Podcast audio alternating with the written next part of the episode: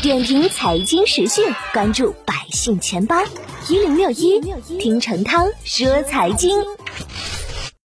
四月一日，浙江省衢州市发布通知，取消了楼市限购政策，同时呢松绑了限售政策。对于新政出台的原因，衢州市住建局表示，主要呢是为了充分释放本市居民住房需求，支持商品房市场，更好的满足购房者的合理住房需求。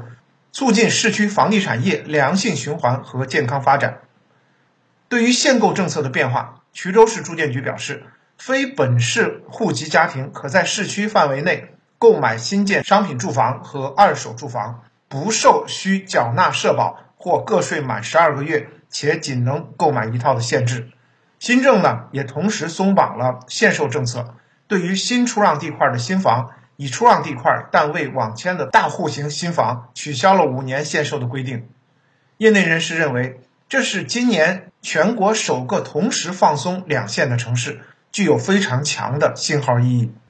据中指研究院不完全统计，二零二二年以来，全国已经有超六十个城从降首付比例、下调房贷利率、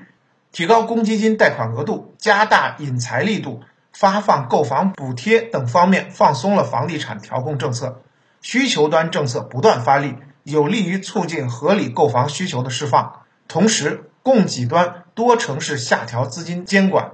延缓土地出让金缴纳时间，下调保证金比例等等。中原地产首席分析师张大伟认为，三月呢，全国楼市调控政策全面转向，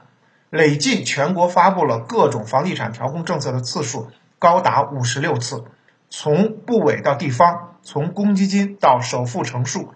房地产调控宽松成为二零二二年，特别是三月份的政策主题。预计随着政策底部的出现，市场成交的底部也逐渐开始接近。